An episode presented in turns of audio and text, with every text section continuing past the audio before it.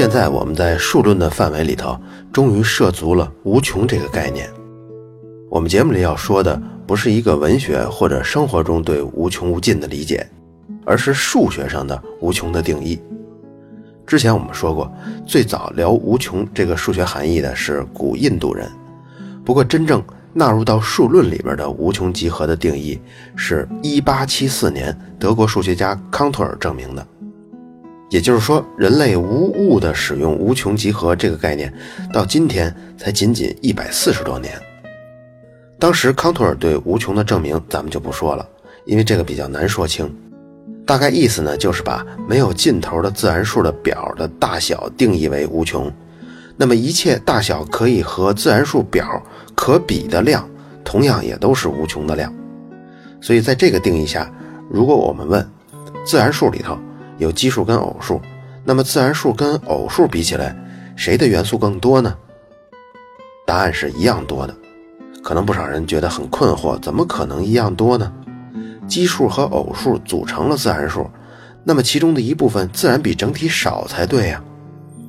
但是呢，我们不能用感性去理解，数学就要根据逻辑定义仔细分析。如果把自然数列拉出来，一二三四五。那么偶数的数列也拉出来，二四六八十，每一个自然数都可以对应上一个偶数，可以这样无限的排下去。所以自然数跟偶数是一样多的。同样原理，自然数跟奇数也是一样多的，而且奇数和偶数也是一样多的。不过某些无穷确实要比其他的无穷要大，比如要问了，无理数跟有理数哪个更多呢？其实是有证明的。而且还是比较复杂，结果呢是无理数比有理数多得多。数学家康托尔给无穷集合做这样的定义，并不是为了搞怪，他的定理完善了整个数论的体系。假如这个体系中无穷没有定义清晰的话，整个数学大厦将崩塌。但当时在他提出无穷集合的时候，遭到了很多同行的严厉批评。这种批评到了后来已经变成了赤裸裸的人身攻击，这也直接导致了他的精神失常，得了严重的抑郁症。和康托尔并肩作战的是希尔伯特，在咱们这个节目里多次提到了他，甚至在上一个系列的故事《庞加莱猜想》的开头，他也出现了。他之所以如此频繁的出现，就是因为他在二十世纪开年的时候总结了二十三个数学问题。这二十三个数学问题几乎引领了后来一百一十六年全球主流数学界的研究方向。当然了，这二十三个问题其实早在他提出的那一年就已经存在了，只是在二十世纪开年的时候，希尔伯特把它总结了出来。与之对应的呢，是希尔伯特提出这二十三个问题之后正好一百年，也就是在二零零零年。克雷数学研究所也模仿他的方式提出了千禧年七大数学难题，庞加莱猜想就是其中之一。希尔伯特对康托尔在无穷集合上的研究非常的认可，他们两个人对无穷集合的贡献也继续推进了费马大定理 n 大于二后一直到无穷大的证明过程。接下来我们要说的是费马大定理证明过程中的另一支生力军——女数学家。其实，在数学领域，或者说在人类文明的大部分领域中，女性都是被严重忽视的。被历史铭记的人物中，女性比例也远远低于男性。对女性认可程度最高的，反而是两千五百多年前的古希腊毕达哥拉斯兄弟会。那个时候，会中一共有二十八名女性，虽然比起总数六百多人来说，还是占比很少的一部分。但凡是在会中的女性，地位跟会中的男性是完全平等的，甚至连会长毕达哥拉斯都和其中一个叫希诺的姑娘结婚了。在后来的几百年中，古希腊社会顶级人群中一直保持着吸纳女性加入的规则。苏格拉底、柏拉图的学派中都有优秀的女性出现。古希腊女性参与到社会精英阶层的最后时期，就是古希腊文明的末期了。公元三百多年。亚历山大大学的一位数学教授的女儿叫希帕迪亚，她这个就算家传了，在数学造诣上是非常高的。当时不少数学家有不懂的问题都会求助于她。西帕迪亚终身未婚，他对世界的信仰就是信仰真理，而且他相信真理存在于数学之中。刚才我说的一个时间点，大家注意一下，就是公元三百多年，那是一个基督教恐怖的时期。在此之前，基督教被压制了三百多年，一直是被当作异端学说的基督教，终于正大光明地走上了政治舞台，所以就开始像其他宗教一样疯狂地压制其他的思想，强迫别人皈依。西帕迪亚生活的年代呢，就恰恰在这个转折点。你想信奉真理跟数学？那你就得死。历史上记载，西帕迪亚后来因为不信基督教，在大街上被从马车上拉出来，剥光了衣服，用贝壳做的刀当街分尸。分尸以后，一把大火把残肢断臂烧掉了。做这些事儿的人可都是虔诚的原教旨主义的基督徒啊！世界上不少宗教信仰最初的样子，和他们现在唾弃的那些组织是一样的。随着基督教的兴起，古希腊文明的消失，数学进入了长达一千年的停滞。直到文艺复兴，才有了另一位女性。说到这儿呢，我想起前几天看到一个观点，觉得挺有道理的。那是华大基因组织的一次演讲，他们说，科学思想的萌芽至少有一部分来源于人们对宗教信仰的怀疑。原本虔诚的宗教徒们。为什么突然出现了内部思想上的分裂呢？那就是源于1347年到1400年，大约持续了45年左右的欧洲大鼠疫，也就是黑死病。据估计啊，那次黑死病一共造成了大约5000万欧洲人的死亡，大约是当时欧洲总人口的三分之一。这次鼠疫的前四年最为猖獗，四年就死掉了2500万人口。后来反反复复的在各国发生，持续了四十多年时间，时不时就在某地就爆发了。一旦爆发，那一死就是一个村，感染的人死的还特别快，从发病到死亡只需要三四天的时间。这种病在人口稠密的地方就更猖獗了，几年过去，百分之四十的城里人都死光了。你想，死掉的人数占欧洲总人口的三分之一啊，那还有感染了以后没有死的。和受到牵连的家庭成员呢？所以，也就是在那几十年中，几乎所有的欧洲人都生活在岌岌可危的环境跟心境中了。持续了四十多年的黑死病的恐怖，人们就开始怀疑：每天虔诚祷告的上帝为什么不来救我们？你圣经里不是说的好好的吗？为什么几年过去了，几百人的宁静的小镇，死的只剩十几个人了？上帝在哪儿呢？他为什么眼睁睁地看着我们就这样？在这样的社会环境中，就激发了两种极端的行为，一种呢就是更为虔诚的信奉基督教，认为是自己的罪孽深重，之前太不虔诚了。这样的人呢，有钱人就雇佣画家，画歌颂基督教的画，或者给上帝立雕像。被雇佣的这些画家，为了更加惟妙惟肖地雕出人体来呢，甚至有些人就会偷挖尸体做人体解剖。你比如像达芬奇，他们在解剖的时候就会清理肌肉跟骨骼的结构，这是其中一部分更虔诚的人。还有一种呢，就是彻底抛弃了从前宗教信仰，去寻找一个更为稳妥的为什么。你看这两条道路都为医学奠定了基础。当两拨人逐渐发现人的结构啊，甚至是各种动物的结构啊，还有化石的出现，甚至还发现了地球并不是宇宙的中心。那中世纪的宗教对人们心灵的束缚第一次解锁了，而文艺复兴的开始也恰恰跟欧洲大鼠疫的流行重合在一起，所以祸兮福所伏，这场人类历史上的灭顶之灾解放了人类的思想，让我们绝处逢生，诞生出了科学技术。但是还有一句话不要忘了，叫福兮祸所依。这个祸指的是什么呢？我觉得有可能是技术跟科学在后来的发展中，貌似有那么一点不受控制了，以至于最近一百年来，地球上物种的大绝灭的速度超级高。以五千五百种哺乳类动物的灭绝速率的平均统计值来看，最近一百年来，哺乳类动物的灭绝速率是背景灭绝速率的四万五千倍。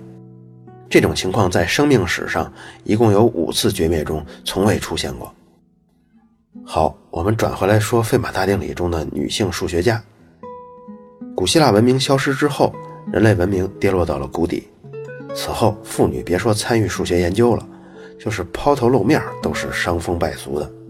那些敢去搞研究的女性，在那个时候的世俗眼中，都跟女巫是差不多的。这种情况，就算到了一九五几年，妇女在研究机构都是很难拿到职位的。之前咱们说的庞加莱猜想系列啊，佩雷尔曼的妈妈就是这样的。到了爱因斯坦的那个时期，这个事儿也是层出不穷的。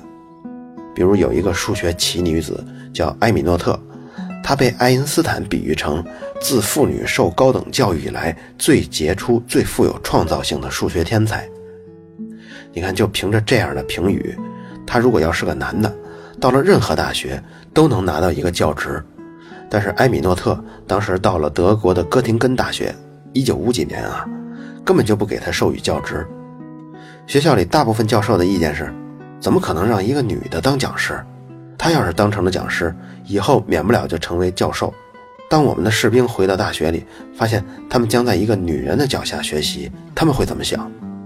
当时只有少数思想先进的人支持女性，爱因斯坦和希尔伯特就是。希尔伯特给这些哥廷根的教授留了一句评论：“我的先生们，我不认为候选人的性别是反对他成为教师的理由。大学毕竟不是澡堂子。”你看，这就是一九四几年、一九五几年的情况。放在十八世纪的欧洲，那就更严重了。而所有国家中大男子主义最严重的，还偏巧就是法国。严重到什么地步呢？咱们举个例来说，女性通常是没有学校可上的。但是呢，因为有些贵族或者地位比较高的家庭的女子，她需要受一些文化知识的熏陶。因为上层社会中的社交，你这个女性必须还是有文化的这种形象才受欢迎嘛。所以那个时候，法国就专门为女性编写了一些教材。这些教材里头甚至还有一些牛顿力学方面的知识，但是讲的却是非常浅。比如说，谈到上期我们说的引力的反比平方这个规律的时候，教材里就会用一些八竿子打不着的八卦做比喻，说距离的平方分之一不仅令我们想到，爱情中也是这样的，分别了八天以后，爱情就比第一天弱了六十四倍。当时法国的女性看的就是这些不怎么正规的教材。而在这种不利的背景下，法国诞生了为费马大定理做出贡献最大的一位女性——勒布朗先生。哎，你可能问了，这是女的还是男的呀？怎么成了勒布朗先生了？这个咱们得慢慢说。这个女子叫做热尔曼，他在父亲的私人图书馆里看到了阿基米德的故事。大家可能也都听说过，就是罗马军队冲进屋子里来的时候。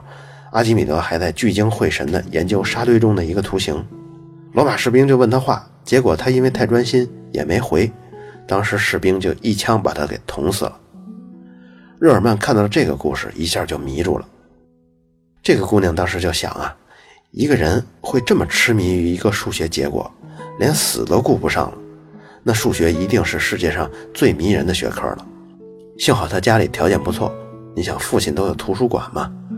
于是他就开始了自学，正好又在那个年代，文艺复兴已经差不多到结尾了，数学进展也是非常大的。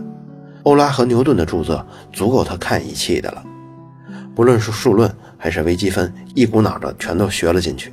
不过他这种状态让当爹当妈的非常担心，这孩子怎么就突然魔怔了？这样发展下去，今后可怎么嫁出去？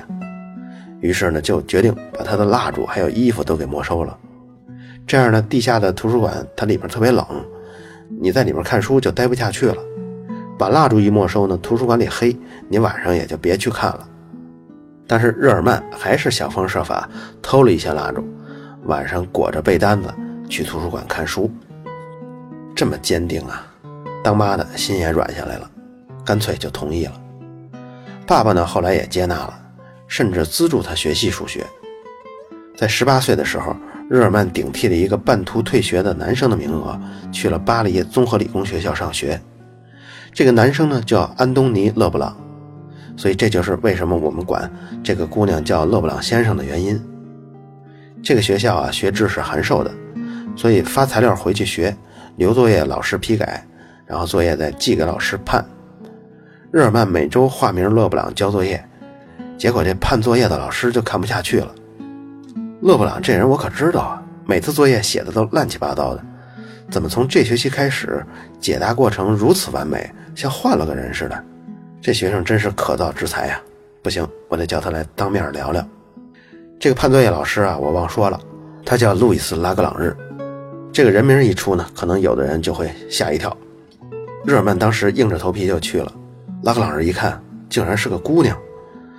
但是呢，英雄惜英雄，不管男女。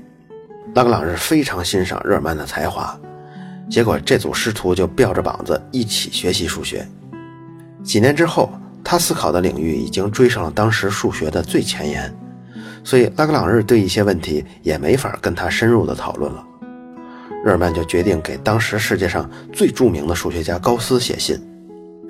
高斯的数学地位可以这样比啊，如果费马是业余数学家之王，那么高斯就是职业数学家之王。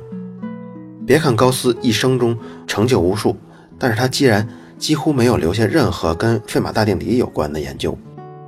唯一有点关系的呢，是高斯的一个朋友，他是德国的一名天文学家，曾经在信里头问过高斯，说高斯啊。巴黎科学院正在为费马大定理的证明悬赏奖金呢，要不然你去试试吧。高斯当时回复说：“多谢，我认为费马大定理作为一个孤立的命题来说，对我几乎没有产生什么兴趣。我可以很容易地写下很多这样的命题，而且这样的命题人们既不能证明它，又不能否定它们。”高斯这封回信其实包含了不少内容，一个就是对费马大定理在数学上地位的判断。这个呢，咱们在上一期已经说过了。其实这个定理的价值并不是非常高的，只是难度超高而已。这个回复的另一个含义呢，就是说在数学中是不是存在一些命题既没法证明也没法证伪呢？这个话题我们之后详细的讨论。虽然高斯对亲自证明费马大定理没什么兴趣，但是当他收到伪装成勒布朗先生的来信之后，那真是惊喜极了。高斯当时已经是名满天下的数学王子了，日耳曼还是一个单纯的萌妹子。他对高斯的敬仰比现在追星那要严重多了。这两个人的来信啊，你要看看，那真是别有一番味道。日耳曼给高斯去的信，把怎么处理费马大定理的证明写完之后，信的末尾是这么写的，咱们照着原文念一下，大家感受一下这种客气跟崇敬。不幸的是。我的智力之所能，比不上我贪婪的欲望。对于打扰一位天才，我深感鲁莽。尤其是我现在的状态和其他读者是一样的，只有无限的对您的崇敬跟仰慕。我根本不敢抱一丝希望，您能对我那个证明，哪怕是瞥上那么一眼。高斯后来确实看了他这篇证明，而且还回信了，只不过他不知道来信的是个姑娘。高斯回信写道。我很高兴算术找到了您这样有才能的朋友。其实，要是没有拿破仑攻占普鲁士，这位勒布朗先生跟高斯的通信永远也不会被人发现真正的作者是谁。但是，1806年法国打了过去，德国不少人都有生命危险，日耳曼就想起了阿基米德，他就很担心高斯别像阿基米德那样被法国军队给杀掉吧。所以他就托家里的关系找到了法国军队的一位高官，请他保证高斯的安全。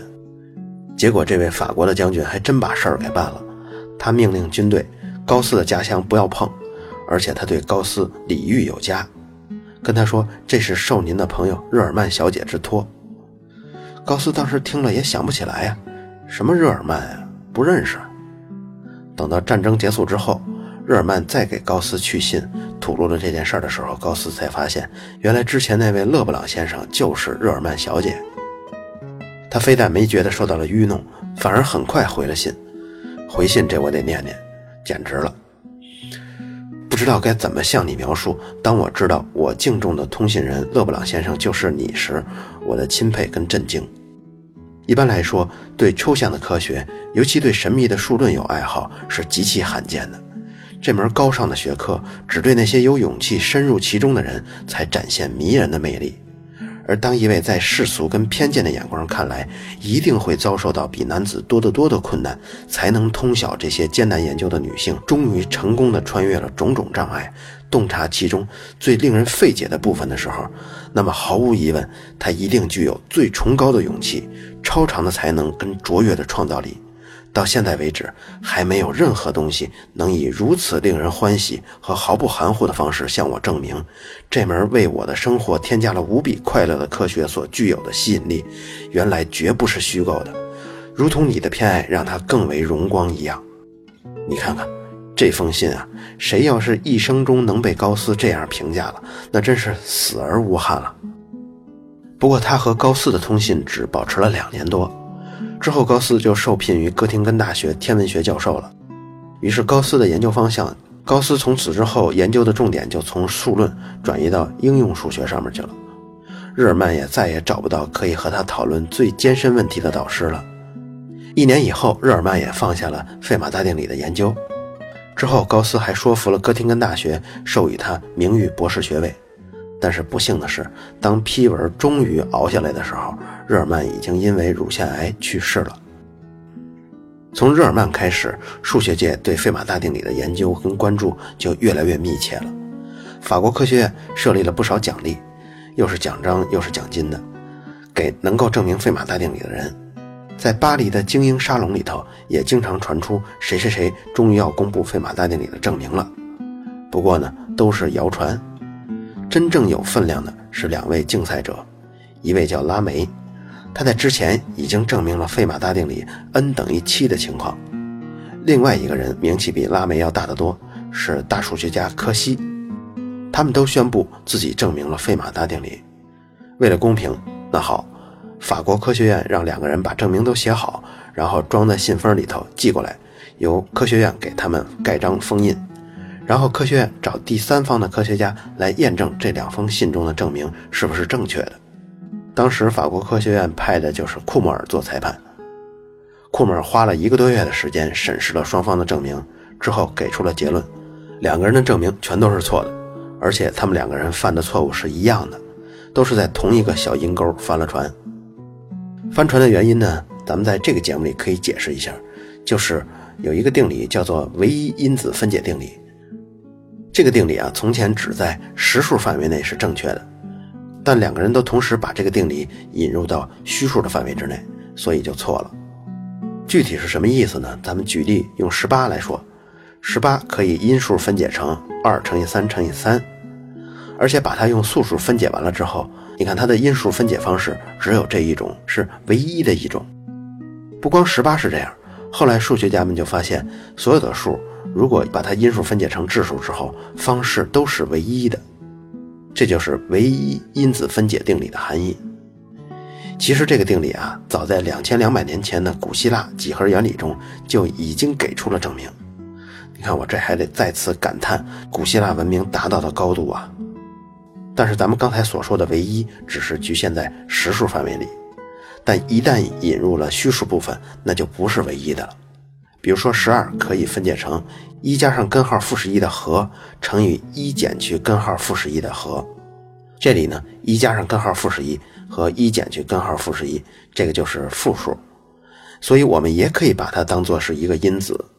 十二如果是因数分解的话，一旦你用复数来做的话，就不止一种分解方式了。如果你试一试，二加上根号负八的和乘以二减去根号负八的和，你发现结果也是十二。因为拉梅跟柯西的证明过程都涉及到了虚数，所以唯一因子分解定理在虚数的时候是不成立的。他们两个证明全都失败了。库莫尔除了分析两个人的错误之外，还进一步做出了一个关于费马大定理的悲剧性的结论。什么结论呢？就是现有的数学工具还不足以证明这个定理。拉梅收到了这个判决之后，一看，哎呀，还真是这样，承认失败了。柯西呢，则不然。他觉得自己的证明过程对唯一因子分解定理的依赖比较弱，所以他不一定是错的。然后反反复复的发文章叫嚣。为什么用叫嚣呢？因为柯西这个人啊，才华是有的，但是人品是一直遭到法国科学院同行的唾弃。柯西叫了几个月，发现没人理他，也就渐渐安静下来了。费马大定理走到了这一步，终于掉到沟里了，因为库姆尔证明了当前现有的数学工具下是不可能证明它的。这个对数学家来说真的是一记沉重的打击，而且这一击打出之后就是六十多年的沉寂。时间推进到了一九零八年，一九零八年的这个背景啊，你想一九零五年到一九二五年是物理学的黄金年代，因为之前的数学已经积累的足够多、足够有用了。那么在这二十年里，物理学终于得到了大爆发。数学在这二十年中呢，进展也非常大，但完全不同的是，他遇到了一场大危机。这场危机我们之后会讲到的，咱们先说一个故事。德国有一个企业家，一九零八年生意做得风生水起，叫保罗·凯尔夫斯凯尔。他呢是数学专业背景，他一手建造的商业帝国已经让他的整个家族衣食无忧了。所以当时呢，他只要是有空就研究他自己的爱好，爱好就是数学，时不时呢还能跟职业数学家通讯讨论一些具体的问题。哎，你就说人家德国能不腾飞吗？咱们国家企业家有多少拥有这样的科学素养啊？不过科学素养高归高，但是还是意乱情迷了。他迷上了一位姑娘，可是那位姑娘呢没看上他。几次遭到拒绝之后，沃尔夫斯凯尔竟然绝望的要自杀了。但是自杀都要体现出素质。这个德国高素质的企业家一板一眼的定好什么日子自杀，几点自杀。然后在自杀之前把没结掉的款结掉，该留的遗嘱留好，财产分配妥当。自杀呢，按原定计划是当天晚上十二点进行，结果人家办事效率太高了，晚上九点多就把所有该准备的都准备停当了。离自杀还有几个小时，等一等吧，拿本书看。哎，该着倒霉。拿到了六十四年前库姆尔给拉梅和柯西判断证明错误的那本论文，他就一行一行的跟着逻辑算下去了。哎，不对呀，库姆尔这儿竟然有一个假设，没给出证明就直接当结论用了。这篇论文大小也能算上一篇重要的论文，这么大的一个漏洞被我发现了。假如库姆尔用的这个假设是不能被证明的。那就说明费马大定理说不定用现有的工具就可以证明出来啊！这发现太震撼了，所以他之后马上拿起笔开始验证这个假设，从晚上九点多一直写到了早上六点多。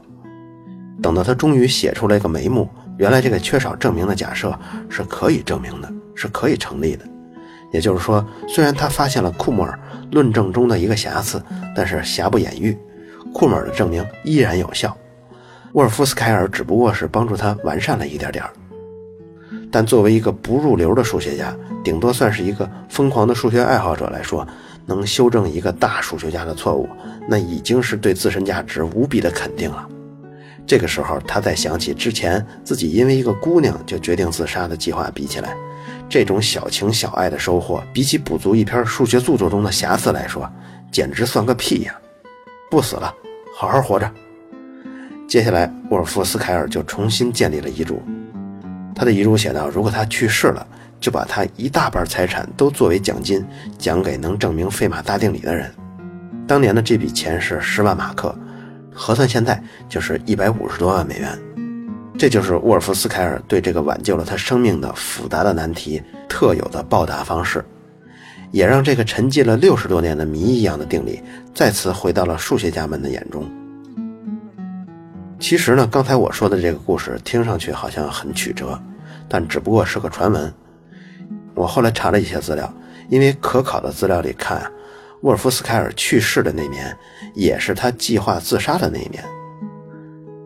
而且还有一个更离奇的说法，是沃尔夫斯凯尔他计划自杀其实是计划假自杀，他的目的是想摆脱家中那个母老虎，但是又不想离婚打官司被分走太多的资产。所以不管怎么样吧，后来库姆尔这篇论文成了数学爱好者自杀必读。什么意思呢？也就是，假如你是一个数学爱好者，你读完这篇论文之后还没有发现漏洞在哪儿，那你直接就去死吧，数学也挽救不了你了。当然这是玩笑了。这笔奖金后来由哥廷根皇家数学学会管理，他们为奖金的颁布设置了很逻辑、很详细的规则。读起来都能感觉到数学家的味道。我把这篇颁奖的规则也放在微信公众号“卓老板聊科技”中了。如果您也想感受一下，可以在微信公众号里回复这期节目的编号一百四十七。好了，以上就是本期卓老板聊科技。在同名的微博和微信公众号中，还有其他精彩内容，期待您的关注。如果您对本期节目非常认可，也可以在收听界面的最下方为我打赏。